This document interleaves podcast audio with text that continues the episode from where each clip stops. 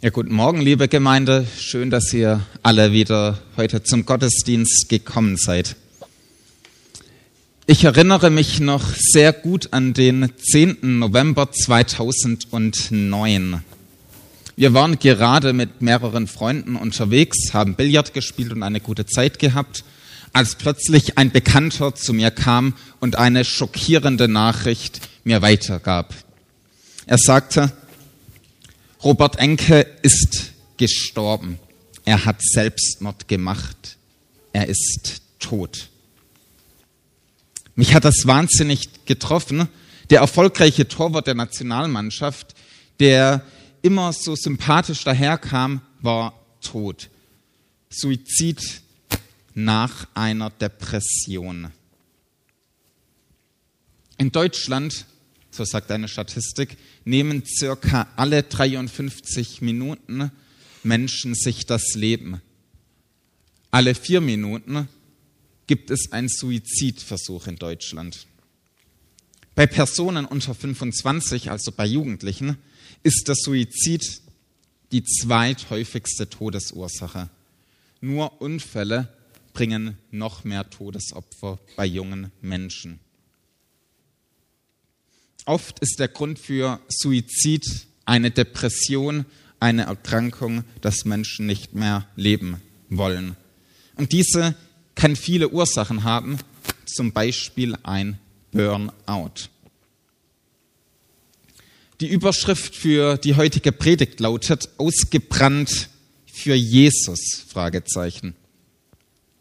Können wir ausbrennen, wenn wir uns für Jesus einsetzen? Kann zu viel Mitarbeit in der Gemeinde oder auch sonst im frommen Sektor zum Burnout und zu einer Depression führen? Es gibt zu viele Beispiele dafür. Übrigens, lange Zeit wurde das, was wir heute Burnout nennen, auch Elia-Müdigkeit genannt. Und damit sind wir auch bei dem Thema. Wir haben uns ja die letzten zwei Wochen, die letzten, von den letzten drei Gottesdiensten zwei, die Geschichte von Elia angeschaut. Die letzte Geschichte, die wir von Elia angeschaut haben, war ja aufgeladen mit Hoffnung. Da sah es gut in Israel aus. Und jetzt fangen wir plötzlich mit Suizid, mit Depressionen und mit Burnout an. Wir sind im dritten Teil der Trilogie von Elia angelangt. Und nach dem augenscheinlichen Erfolg am Berg Karmel von Elia soll es jetzt tief nach unten gehen. Nachdem Elia Gottes Eingreifen durch ein Wunder am Berg Karmel leibhaftig gesehen hat, nachdem ganz Israel zumindest beeindruckt war und es kurz so aussah, als ob es zu einer Glaubenserneuerung kommt, soll es jetzt tief nach unten gehen. Nachdem es so hoffnungsvoll aussah und selbst der König beeindruckt war, es nach drei Jahren Trockenheit wieder zum Regen kommt, müsste ja man ja meinen, es kommt jetzt das Aufblühen, Elia kann richtig aufgehen. Der König von Israel bricht vom Berg Karmel zu seinem Palast auf. Der war, hat einen zweiten Palast gehabt und Elia läuft die ganze Fahrt vor ihm her. Man könnte meinen, die Stimmung zwischen den beiden ist schon wieder einigermaßen friedlich. Und ich glaube, Elia hatte in der Zeit die Hoffnung gehabt, dass alles wieder gut wird in Israel, dass der Götzendienst immer mehr aufgehoben wird und dass ähm, er als Prophet wieder frei seinen Dienst tun kann. Er hat sich bestimmt auch gefragt, war meine Mission jetzt erfolgreich? Habe ich es geschafft? Und wie die Geschichte jetzt weitergeht, wollen wir lesen Ihr findet sie in eurem Programmblatt abgedruckt oder ihr könnt in der Bibel nachschlagen. Sie steht in 1. Könige 19. Ahab, also der König von Israel, berichtete Isabel, seiner Frau war das, alles, was Elia getan hatte, vor allem wie er die Propheten Baals mit dem Schwert getötet hatte. Da schickte Isabel einen Boten zu Elia, der ihm ausrichten sollte, die Götter sollen mich schwer bestrafen, wenn ich es dir nicht heimzahle, was du diesen Propheten angetan hast. morgen um diese Zeit bist du ein toter Mann. Das schwöre ich. Da packte Elia die Angst. Er rannte um sein Leben und floh nach Beersheba, ganz im Süden Judas. Dort ließ er seinen Diener, der ihn bis dahin begleitet hatte, zurück. Allein wanderte er einen Tag lang weiter bis tief in die Wüste hinein. Zuletzt ließ er sich unter einen Ginsterstrauch fallen und wünschte, tot zu sein. Herr, ich kann nicht mehr, stöhnte er. Lass mich sterben. Irgendwann wird es mich sowieso treffen wie meine Vorfahren. Warum nicht jetzt? Er streckte sich unter dem Ginsterstrauch aus und schlief ein. Plötzlich wurde er von einer Berührung geweckt. Ein Engel stand bei ihm und forderte ihn auf. Elia, steh auf und iss.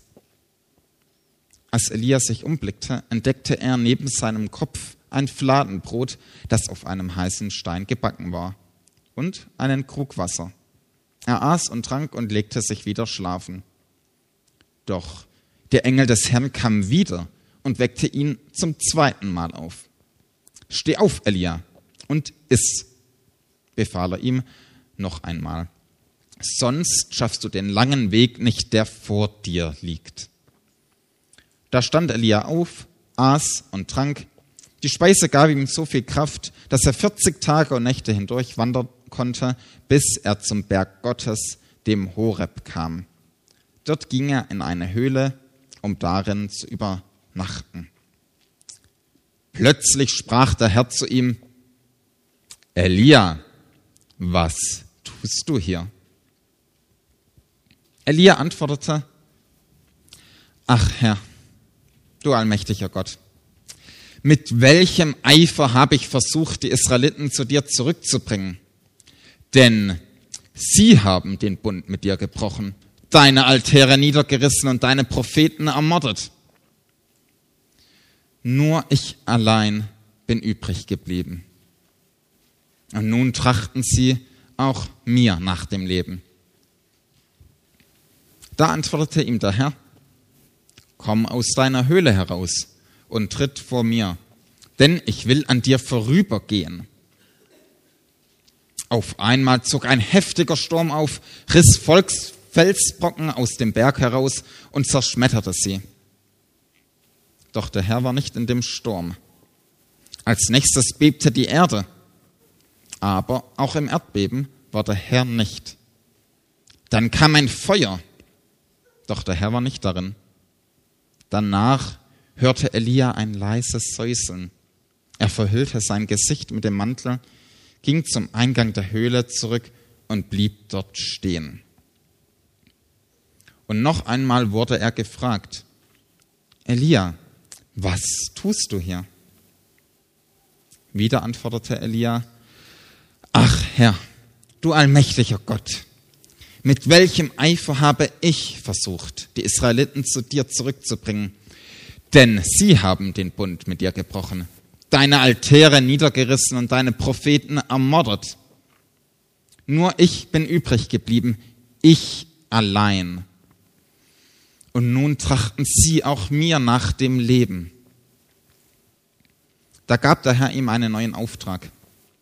Elia, geh den Weg durch die Wüste zurück und weiter nach Damaskus. Salbe dort Hazael, dem König von Syrien, danach salbe Jehu, den Sohn von Nimshi, zum König von Israel und schließlich Elisa, den Sohn von Schafat aus Abel Mehola, zu deinem Nachfolger als Propheten.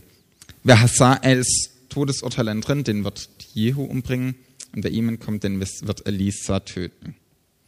Aber 7000 Menschen in Israel lasse ich übrig, die sich nicht vor dem Götzen Baal auf die Knie gefallen sind und seine Statue nicht geküsst haben.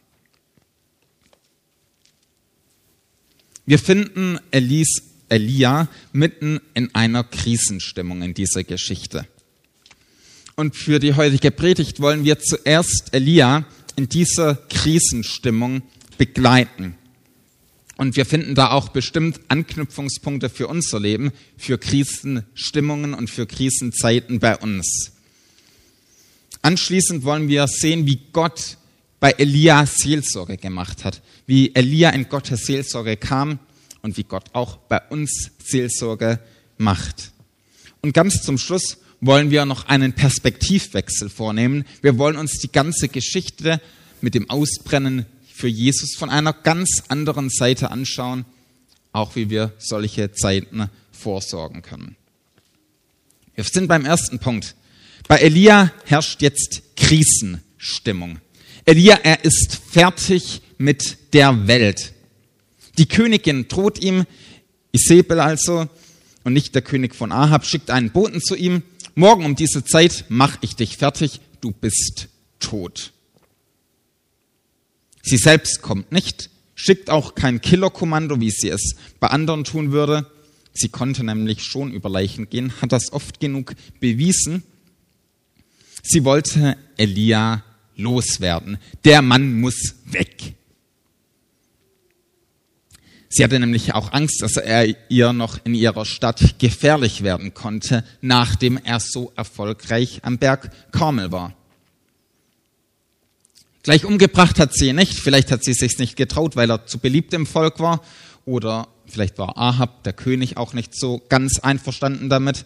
Zumindest setzt sie jetzt die psychologische Kriegsführung als Waffe gegen Elia ein. Drohen, um Angst zu machen. Und diese Rechnung geht voll auf. Sie trifft Elia unvorbereitet wie ein Schlag in die Magengrube. Statt der Luft bleibt Elia die Hoffnung weg. Seine Hoffnung, die Träume, die er hatte, sie scheinen aufgelöst. Die Hoffnung auf die Erneuerung des Glaubens in Israel scheinen mit dieser Drohung wie weggeschlagen. Er ist fertig mit der Welt, total entmutigt. Es hat ja alles doch keinen Sinn hier mit dieser Aufgabe. Meine Arbeit hier hat nichts gebracht. Die ganze Anstrengung war umsonst. Was habe ich mir auch nur eingebildet? Ich bin doch nicht besser als meine Vorgänger, die Propheten, die sich vor mir in Israel angestrengt haben. Nach diesem Schlag ins Gesicht steigt Panik bei Elia auf. Es war eine richtige Panikattacke.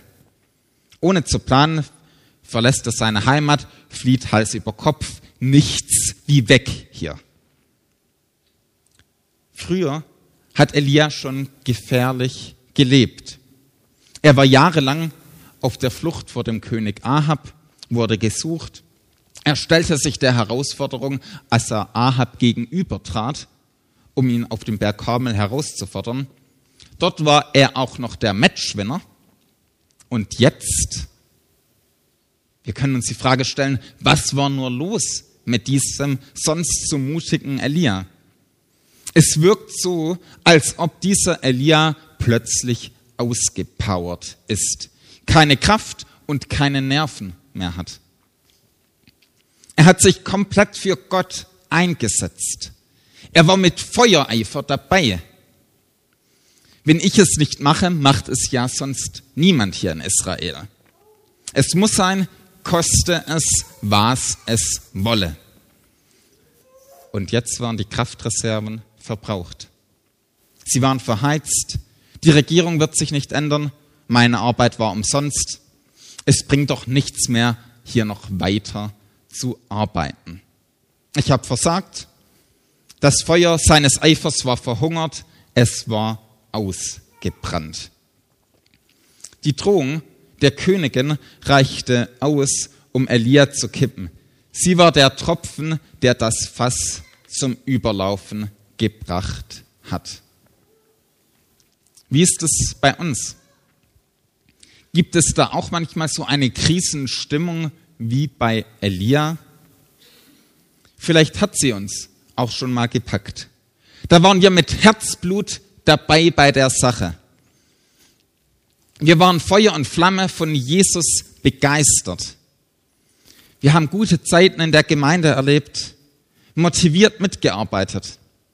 Wir träumen und haben große Erwartungen. Erwartungen an Gott. Unser Konzept wirkt total überzeugend. Wenn wir auf diese Art Gemeinde leben, ja, dann gibt es bestimmt eine große Erneuerung und ein Glaubensaufbruch. Und dann eine Enttäuschung jagt die andere. Aus der Begeisterung wird Resignation. Aus dem Feuer kommt nur noch eine Sparflamme heraus, das Pflichtgefühl. Man macht es halt, weil es sonst keiner macht. War ich nicht vielleicht doch nur ein Träumer? Was hat meine Begeisterung überhaupt gebracht? Was hat meine Mitarbeit verändert? Bleibt unterm Strich am Ende gar nichts mehr übrig? Alle Anstrengungen umsonst? Dann braucht es nur noch eine Kleinigkeit, die uns wie ein Leberhaken trifft. Eine Entmutigung. Krach daheim kann das sein, Undankbarkeit, eine schnippische Bemerkung von irgendjemand oder ein Strafzettel. Jahrelange Gebete, die unerhört bleiben oder ein Vorbild von uns im Glauben stürzt ab und wir bleiben enttäuscht zurück. Der berühmte Tropfen, der das Fass zum Überlaufen bringt, hat viele Gesichter. Und dann ziehe ich mich zurück, schmeiß ich hin, denn es hat ja keinen Wert.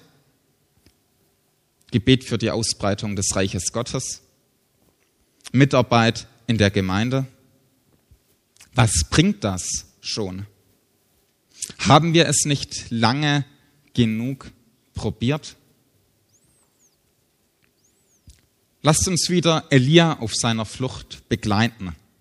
Wir müssen etwas Abstand halten, denn er läuft jetzt alleine.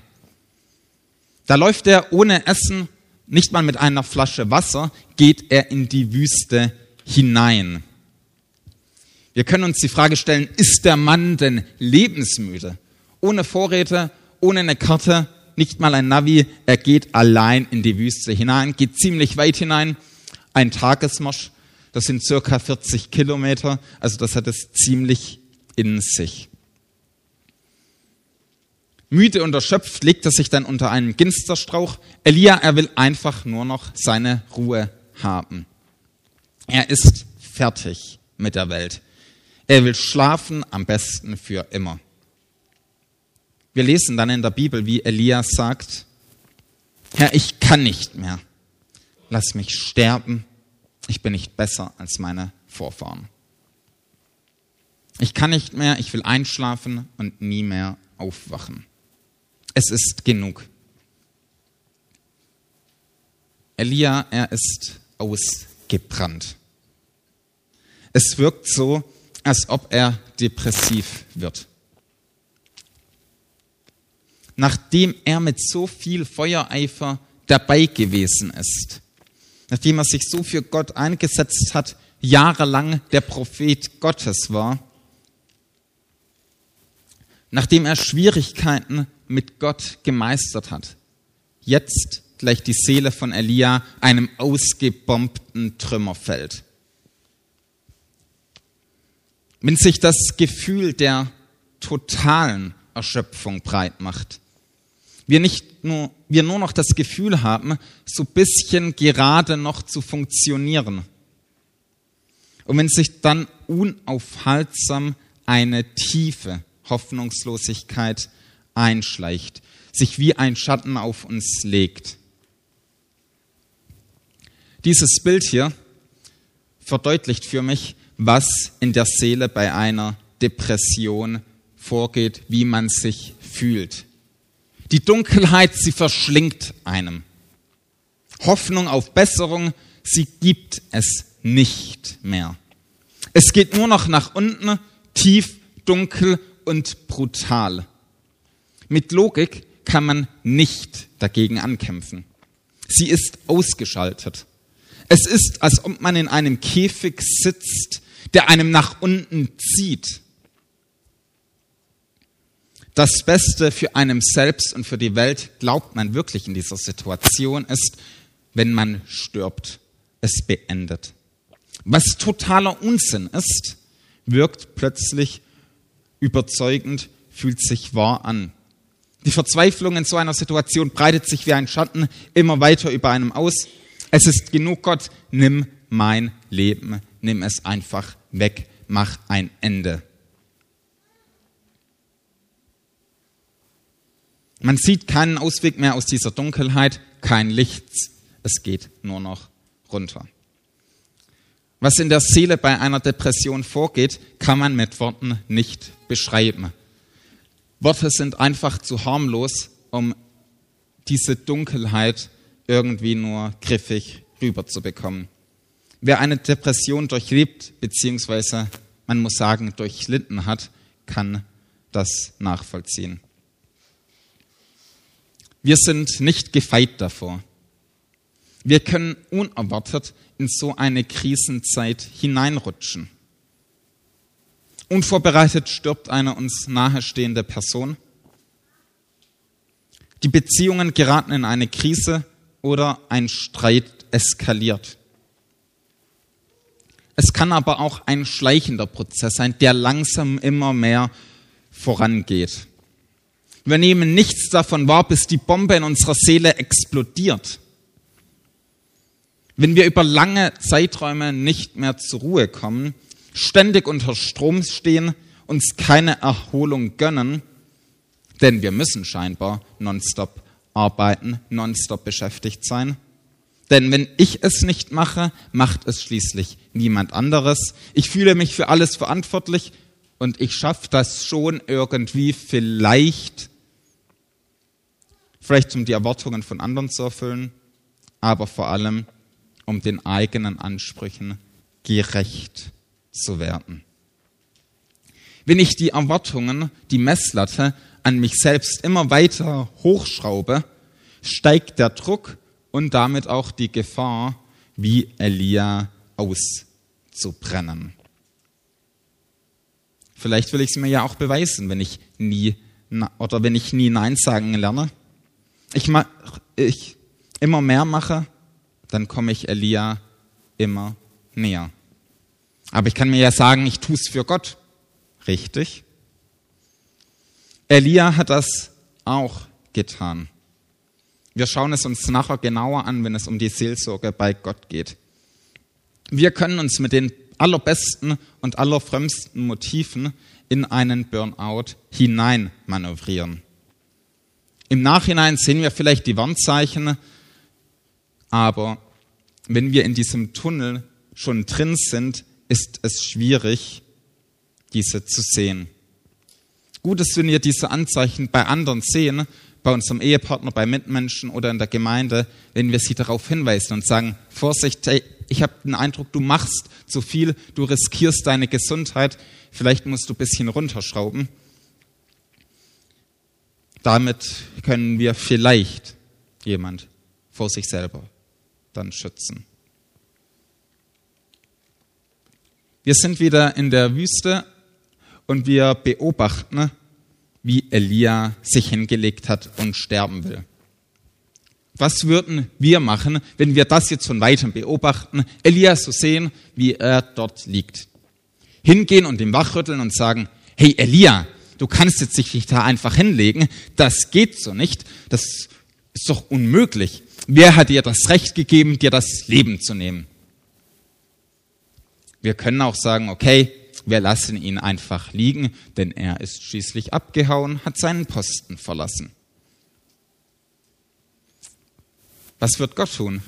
Wird Gott ihn jetzt fallen lassen oder ihm Vorwürfe machen? Wie kannst du einfach nur wegrennen? Warum bist du ungefragt von dort weggegangen? Auf, reiß dich zusammen, ich brauche dich noch. Gott ist nicht nur ganz anders, als wir denken, er reagiert auch ganz anders.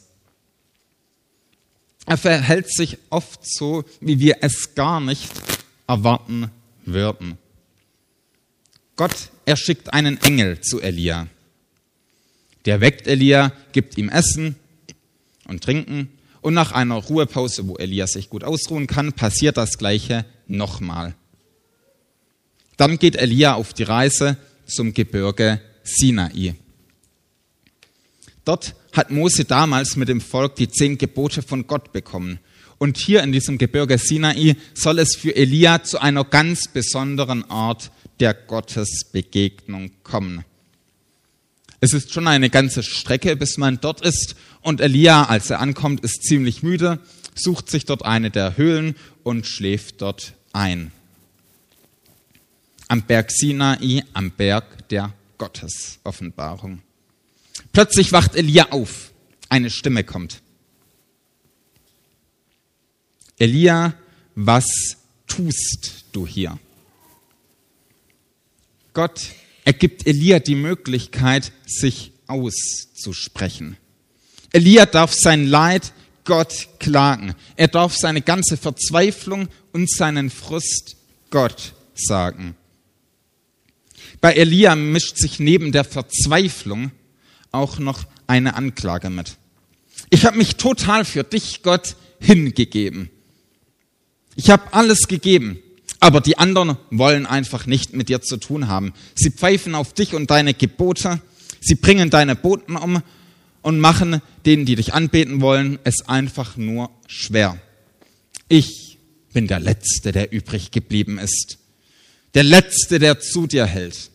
Und jetzt wollen sie auch noch mir an den Kragen gehen. Gott erhört sein Leid. Er hört das Leid von Elia. Er gibt Elia Ort und Zeit, das alles, was ihn belastet, loszuwerden. Falls du heute hier bist und denkst, ja gut, ich habe eigentlich so ein Leid nicht, ich habe keinen Frust, ich habe keine enttäuschte Hoffnung, mir geht es total gut. Vielleicht will Gott dich dann wie ein Engel gebrauchen.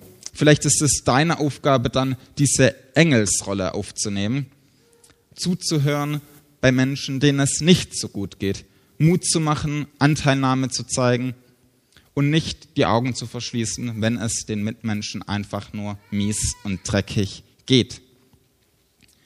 Falls du dich wie Elia fühlst, dann lade ich dich ein. Sag es Gott, was dich unendlich frustriert, was dich wütend macht und was dich ankotzt. Sag ihm deinen Frust, deine Verzweiflung und diese ganze Leere, die in dir ist.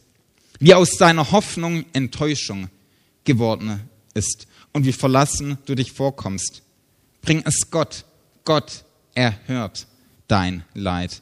Deine Probleme sind Gott nicht egal. Gott hört sie, bring sie ihm. Du kannst nach dem Gottesdienst zu mir oder zu einer anderen Person deines Vertrauens kommen wir können deine Sorgen Gott gemeinsam im Gebet bringen. Sie sind Gott nicht egal. Wie wird jetzt Gott Elia antworten? Elia soll sich bereit machen, vor die Höhle zu treten, denn Gott will selbst höchstpersönlich vorüberkommen. Wie wird es denn sein, wenn Gott kommt? Das erste, was passiert, ist ein Megasturm. Da geht es richtig zur Sache. Es kracht ordentlich. Der ist so heftig, dass Felsbrocken runterkommen, furchteinflößend und mächtig. Doch Gott, Fehlanzeige. Gott war nicht in diesem Unwetter. Gott war nicht dabei. Gott, er kommt anders. Ein Erdbeben kommt. Die Erde, sie wackelt die Wände beben, wieder furchteinflößend, wieder gefährlich. Und Gott, nein, er ist nicht auf diese Weise gekommen. Gott kommt anders. Vielleicht im Feuer. So hat Gott ja seine Macht auf dem Berg Karmel gezeigt. So hat Gott damals gezeigt, ich bin der einzige Gott. Aber auch diesmal Fehlanzeige, so kommt Gott nicht zu Elia. Gott kommt anders. Warum macht Gott sowas? Warum schickt Gott erst einmal drei Naturgewalten, um dann nicht auf diese Weise zu Elia zu kommen? Wollte Gott damit Elia sagen, Elia, du willst, dass ich mächtig auftrete. Die Menschen, die dir, die nicht an mich glauben, die sich von dir, mir abgewendet haben, dass ich sie richte. Mächtig und unbarmherzig wie Naturgewalten. Du willst, dass ich auf diese Weise spreche im Gericht. Ja, Gott kann richten, ja. Es kommt auch vor, dass er es tut. Aber Gott, er hat andere Ziele. Wie redet Gott zu Elia? Es steht hier, es kam ein ganz leiser Hauch. Andere übersetzen mit einer schwebenden Stille. Also so etwas wie ein ganz leises Flüstern, was man kaum hört, kaum wahrnehmen kann. Wahnsinnig leise, doch in der Stille ist es wahrnehmbar. Elia hört es und aus Respekt vor Gott verhüllt er seinen Kopf und tritt vor die Höhle zu Gott, mitten in dieser Stille. Zu dem Gott, der nicht unseren Erwartungen entspricht. Zu dem, der zu uns redet und es zwar anders, als wir es erwarten, anders, als wir damit rechnen. Als Gott durch Jesus Mensch geworden ist, kam dies unerwartet anders. Sein Reden in der Stille kam zum Höhepunkt. Jesus war nicht laut, trat nicht wie ein Superheld auf, der mit einem Energy Drink in der Hand die Welt rettete und danach noch Interviews gab. Nein, in Jesus hören wir Gottes leises Reden vom Kreuz her, dem Ort, an dem er die Welt rettete. Anders, leise und unscheinbar. Während wir Menschen zu denen hochschauen, die stark sind, Ruhm und Anerkennung hochachten, ein Leben, in dem es um uns geht, macht Jesus sich klein. Er kam in armen Verhältnissen zur Welt, zu den Armen und Schwachen, zu denen, die seine Hilfe notwendig haben, die so sein leises Flüstern in dieser Welt hören konnten von Gott, der der ganz andere ist. Durch die Geschichte durch war Gottes Flüstern immer wieder zu hören immer wieder wahrnehmbar. Durch die Bibel flüstert Gottes Geist. Und auch heute noch redet er zu dir, zu mir und zu uns allen. Bring mir deine Verzweiflung, deine Hoffnungslosigkeit, deine Sünde, deine Schuld, was dich quält. Er will deine Seele entlasten, deine Schulden vergeben, die dich bedrängen. Er will dich befähigen. Wenn wir wie Elia aufgrund der Gottlosigkeit auf Gottes Gericht warten, dann will Gott Vergebung bringen. Er will Barmherzigkeit. Er, der selber die Verantwortung für sein Projekt Rettung der Menschheit trägt, die nicht wir tragen müssen, die Verantwortung, die uns zu groß ist, unter der wir zusammenbrechen würden. Er ist es, der anders kommt. Das macht Gott Elia deutlich.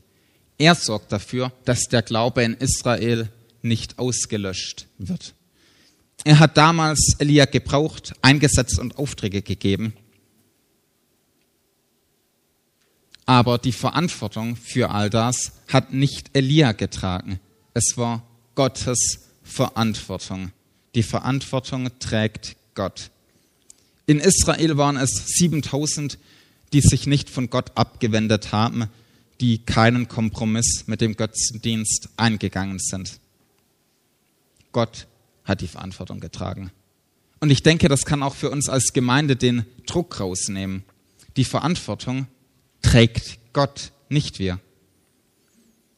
Wenn wir uns mal fragen, was hat mein Einsatz, meine Arbeit für Gott überhaupt gebracht? War es nicht total sinnlos? Wenn die Herausforderung uns die Ruhe rauben oder um den Schlaf bringen möchte. Wir haben unsere Gaben und unsere Aufgaben. Aber es ist trotz allem Gott, der die Verantwortung schlussendlich trägt. Er wird dafür sorgen, dass seine Herrschaft sich ausbreitet. Er ist es, der einmal verspricht, dass unzählig viele Menschen im Himmel Gott anbeten werden. Gott will nicht, dass wir ausbrennen. Er trägt die Verantwortung. Zum Schluss wollen wir, hier sind die Punkte nochmal aufgeschrieben, zum Schluss wollen wir noch einen Perspektivwechsel vornehmen. Wir wollen uns das alles mal von einer ganz anderen Seite anschauen. Wie können wir Vorsorge treffen, dass wir nicht ausbrennen, dass wir nicht für Jesus ausbrennen? Ich habe hier mehrere Punkte aufgeschrieben, die wir durchgehen können, anhand von denen wir ähm, quasi Vorsorge dafür treffen können. Die erste, der erste Punkt ist Erwartungen. Wir alle haben ja Erwartungen an uns selber, andere haben Erwartungen an uns. Wie gehe ich, wie gehen wir mit diesen Erwartungen um? Ist jede Erwartung an mich schon automatisch eine Pflicht, eine Aufgabe, die ich unbedingt übernehmen muss? Was sind meine Gaben und was sind meine Grenzen, die ich nicht überschreiten soll? Was ist überhaupt meine Berufung im Dienst für Gott? Also meine Aufgabe. Nein sagen ist keine Sünde. Es ist dagegen überhaupt nicht der Wille Gottes, wenn wir unsere Gesundheit im Dienst oder in der Mitarbeit für Gott kaputt machen. Was ist mit den Erwartungen, die ich selber an mich habe? Bin ich als einzelner Christ wirklich für alles verantwortlich? muss ich alleine nur noch mal kurz die Welt retten, weil es eben sonst keiner Mann macht. Ein kluger Mann hat mir einmal gesagt, dass allein die Not noch keine Berufung ist. Es gibt viele Aufgabengebiete, auch bei uns in der Gemeinde, die offen sind. Das heißt, wenn du willst, kannst du ganz viele Aufgaben auf einmal übernehmen ich rate dir davon ab, alle auf einmal zu übernehmen, denn die Gefahr des Ausbrennens ist ziemlich groß. Allein die Menge ist noch keine Berufung. Ich sage damit nicht, zieh dich von den Aufgaben alle zurück. Das wäre in der Regel das falsche Extrem. Ich weiß, es gibt Ausnahmen, aber die Frage ist, was bestimmt mich? Was ist dran? Wo bin ich gefragt? Was ist mein Platz? Deine Grenzen die kann ich dir nicht sagen. Die kannst nur du selber herausfinden. Der zweite Punkt ist, wann bin ich wer? Auch ein Punkt, um das Ausbrennen vorzusorgen. Wodurch definiere ich mich und meinen Wert? Brauche ich Anerkennung für meine Leistung, um mich gut genug zu fühlen? Braucht Gott mich? Bin ich unersetzbar? So als Nebenbemerkung, das ist nicht einmal Bill Heibels, er gibt seine Verantwortung gerade Stück für Stück ab. Oder die, wie definiere ich meinen Wert? Definiere ich ihn durch das, was andere über mich denken, was andere sagen? Wenn ich dafür lebe, also wenn ich für Anerkennung lebe, dann werde ich an der Kritik von anderen sterben. Oder definiere ich meinen Wert durch Jesus Christus, dass ich durch ihm Gottes geliebtes Kind bin und meinen Wert und die Anerkennung vor Gott nicht durch meine Leistung verdienen muss, sondern sie habe, weil ich zu Christus gehöre. Der dritte Punkt ist, wer ist mein Gott? Habe ich das Bild von einem harten und unbarmherzigen Gott, der wie so ein Sklaventreiber hinter mir herschaut und darauf achtet, dass ich ja mehr als genug Aufgaben übernehme und mich bis zu Tode arbeite? Oder ist es Gott, der mich unendlich liebt, der mich zu den Aufgaben, die er mir gibt, auch befähigt und die Kraft gibt? Zum Schluss auftanken bei Jesus. Wie kann ich bei Jesus auftanken? Wie kann meine Seele bei Jesus neue Kraft finden? Mir persönlich helfen Zeiten der Stille wenn ich mit Gott spazieren gehe, und mit ihm rede. Oder wenn ich mal, was in den letzten Monaten zu selten vorkam, auf einem Berggipfel sitze und Gottes Schöpfung, die Natur anschaue und einfach nur über Gott staune, wie groß er ist. Oder an einem gemütlichen Ort in der Natur sein Wort durch die Bibel höre. Du kannst selber Wege finden, wie du in Jesus zur Ruhe kommst, wie du Gemeinschaft mit ihm pflegst, um bei ihm aufzutanken. Und ich wünsche dir, dass du nicht für Jesus ausbrennst, sondern dass du bei ihm immer wieder neue Kraft finden wirst. Ich wünsche dir, dass du deine Enttäuschungen, deine Sorgen, den Frust und die Wut bei Gott ablädst. Sag es ihm, was dich bewegt, was dich beschäftigt. Wenn du wie Elia in einem dunklen Loch bist, dann bleib nicht alleine. Such Menschen, die mit dir beten, die es mit dir gemeinsam Gott bringen, die wie ein Engel für dich sind. Zu Gott, der dein Bestes will. Wenn du einen Elia in deinem Umfeld hast, dann sei ihm dieser Engel, der ihm unterstützt, der ihm hilft, der ihm Mut macht, mit ihm gemeinsam den Weg geht und Gott sucht. Gott, der in der Stille redet, Gott, der spricht und Gott, der ganz anders ist, als wir es in unseren begrenzten Vorstellungen hineinbekommen. Gott segne euch. Amen. Lasst uns eine kurze